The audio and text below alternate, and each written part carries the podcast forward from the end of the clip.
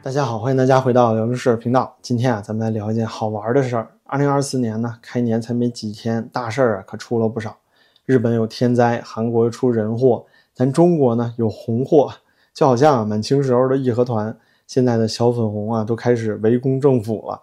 堂堂的中国战狼总局啊，外交部的官方账号都被小粉红给围殴了。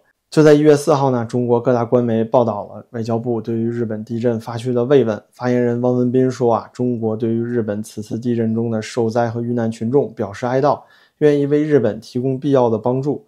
就这样一条新闻呢，就好像一支点燃的鞭炮啊，扔进了屎堆，炸出了一群粉红状不明物体啊。在这些官媒报道外交部对日本慰问的新闻下面呢，充斥着小粉红的愤怒，他们居然都开始怒喷外交部了。几乎是刷屏的谩骂，大概意思就是啊，我们不应该对日本人哀悼，应该对南京受难的三十万同胞哀悼等等。说这些外交部的人啊是卖国贼。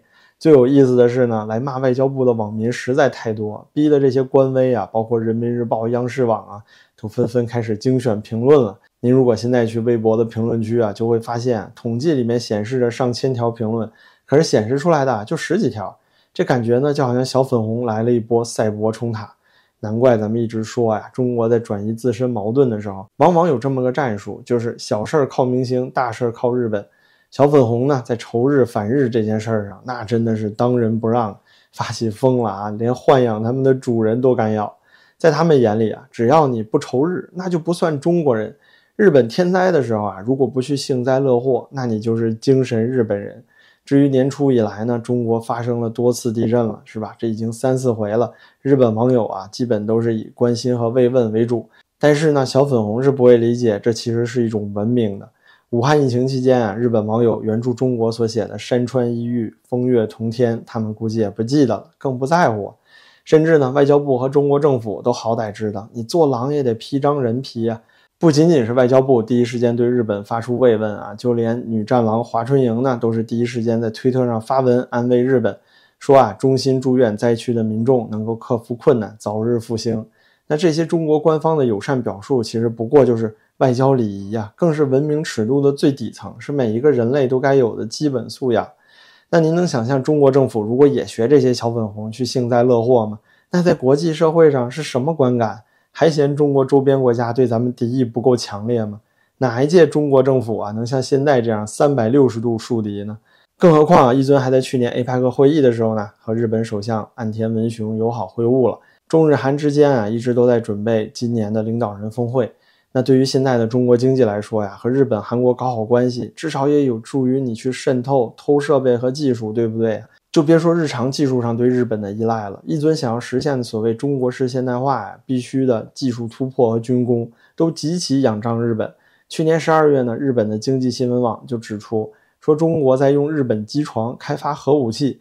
那从一定程度上来说呀，如果没有日本的这些高精度机床，那连中国的坦克大炮都会寸步难行啊。所以呢，中国尽管需要挑动内部的反日情绪来转移经济衰退带来的民怨。但是啊，这个尺度肯定要拿捏好。日本民众呢，目前对中国的反感都已经达到顶点了。根据2023年7月份啊，美国智库皮尤研究中心对于全国24个发达经济体的民调显示呢，有三分之二的受访者对中国都保持着负面看法。其中啊，日本就高居榜首，有百分之八十七的民众啊对中国的态度都是负面的。这其实也不算意外了。除了近些年中国外交上一贯的战狼风格，充满攻击性之外呢？每次日本天灾之后，小粉红都是幸灾乐祸。微博和抖音里这些留言啊，其实都会被一些日本人截图翻译，然后发到日本本土的社交媒体上。您可以想象一下，如果说前段时间甘肃地震的时候，日本网友也是拍手称快，然后呢截图留言大范围传播到中国，那中国民众不得原地爆炸了？估计啊不用组织就能自发带着臭鸡蛋直奔日本大使馆了。你要说啊，日本有没有这样没人性？那应该也会有，但肯定是不多。否则，在日本有这么多靠反日赚流量的网红，就比如说之前西太后酒楼辱华事件中呢，超级活跃的那个油头四六分等等，他们呀一定会在国内大肆宣传的。可是呢，并没有吧？相反啊，在中国要找这样的脑残非人类，那不是一抓一大把吗？就比如这一次啊，连外交部都给骂到控评了。小粉红啊，一窝蜂的攻击中国政府对待日本的态度，那我确实也说过，二零二四年如果没有意外的话，一定会充满意外。其中啊，冲塔上街这些肯定少不了。但谁能想到这新年第一冲啊，居然是小粉红完成的呢？这几年啊，中国政府持续煽动民族主义，就特别像当初老佛爷扶持义和团一样，结果呢，把自己逼到了外交死角。要不是去年啊，全球唯一一个对于福岛核废水事件铺天盖地的负面宣传，那还不至于现在慰问个日本灾区呢，中国外交部都能被粉红骂上热搜。这在以往啊，不一直都是常规操作吗？那哪一次日本受灾的时候，中国政府官方会去幸灾乐祸呢？不是他们不想啊，而是要顾及到国际影响。不知大家呢还记不记得，二零二一年全球疫情的时候？中国政法委的微博上啊，就发过一张中国点火对比印度点火的照片，用来嘲讽印度防疫不力。结果啊，就引发了全世界舆论的讨伐。这就属于典型的自己往自己脑袋上扣屎盆子。所以呢，对于世界上任何一个地方受灾啊，中国政府的态度一贯都是友好慰问。从前哪一次慰问日本，也没见过粉红有这么大力度的愤慨。可见啊，中宣部对于福岛核废水的宣传那是真有效。有效到让对自己言听计从的小粉红都想造反了，这不是吗？最近呢，还有一个海南广播电视台的主持人火了，叫肖成浩。小粉红呢，把他捧成了爱国英雄，原因啊，竟然是因为他遭到了社会主义铁拳的毒打。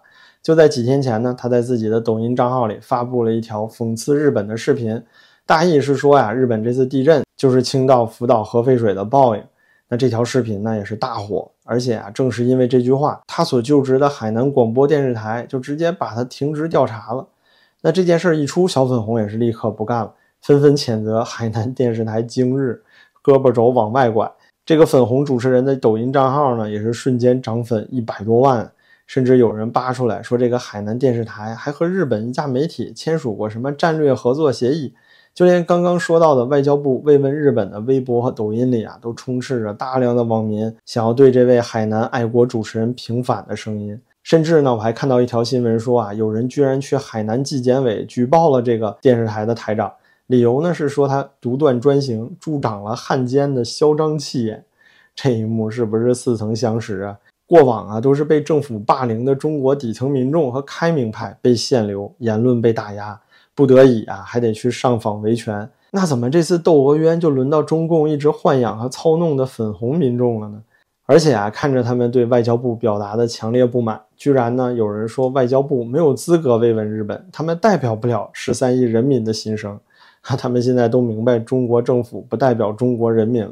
但是呢，外交部华春莹啊，当初说过中国互联网很自由，质问外国记者为什么外国人可以使用中国的社交媒体平台，而中国人不可以使用推特和脸书的时候，就这种啊荒唐至极的弥天大谎，却没有见过任何一个粉红来质问一下。难怪会有人说呀，中国政府的素质其实已经是小粉红之中的天花板了。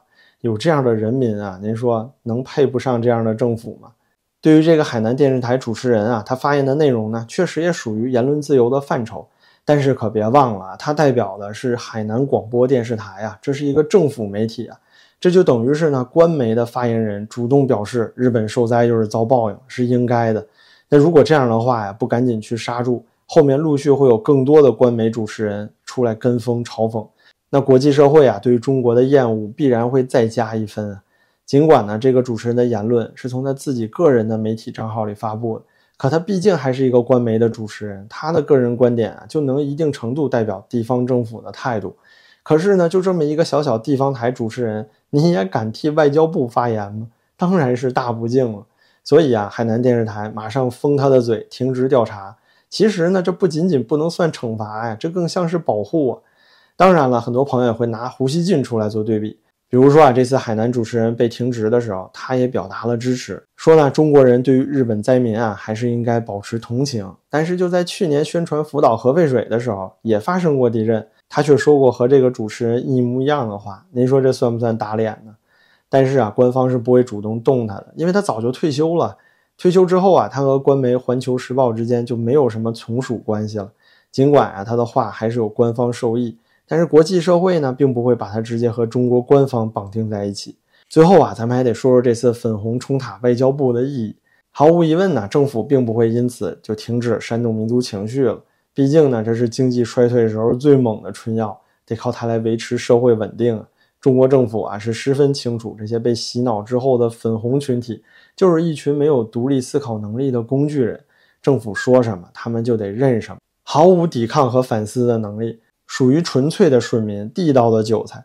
那韭菜嘴里表达的抗议，在政府看来不就是个屁吗？回不回应无所谓啊。可是啊，这些小粉红呢，却帮了西方社会的大忙。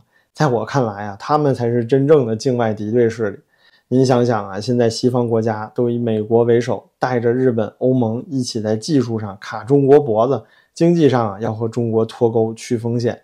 但是脱钩呢，就意味着前期得阵痛，经济上肯定也要受到一定程度的损失。对于这些民主国家来说呢，如果脱钩啊造成的影响太大，您是物价上升也好啊，还是失业率升高也罢。选民就会觉得，哎，这中国脱钩，凭什么我自己要受苦啊？进而呢，就把压力传导回政府。当然，有了这些小粉红们的神助攻，就比如这次啊，趁着日本天灾，还要在别人的伤口上撒盐。我们都已经啊，能在推特上看到有些国内网友的留言被翻译，然后发在日本的媒体里了，效果确实拔群呢。日本民众非常之愤怒。就在几天前呢，日本推特圈里还有一件火爆的事儿，说是有个日本人在上海叫网约车。居然看到啊，这车的车门上写着“日本人和狗不得乘车”，吓得他全程不敢说话呀。而这条贴文的浏览量呢，居然超过了一千万。有这些粉红的全力相助啊，您说何愁西方政客在执行中国脱钩政策的时候得不到本国民意的支持呢？类似的还有中国威胁论，是吧？这也是美国西方一直在宣传，中国政府一直在驳斥的。那很多良善的日本和美国国民啊，也都不以为然，觉得这就是政府的政治操弄。但是呢，有了广大中国粉红没日没夜的宣传，宁可华夏不长草，也要踏平日本岛。那您说何愁日本人感受不到中国威胁呢？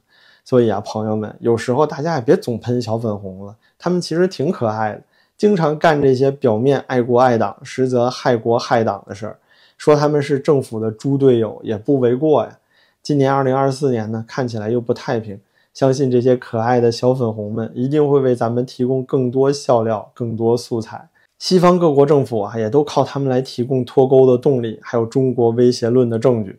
所以啊，咱们还是祝他们多多加油吧，新年更上一层楼，帮着咱一尊呢倒车再提提速。对于中华民族来说呀，可不一定是件坏事儿。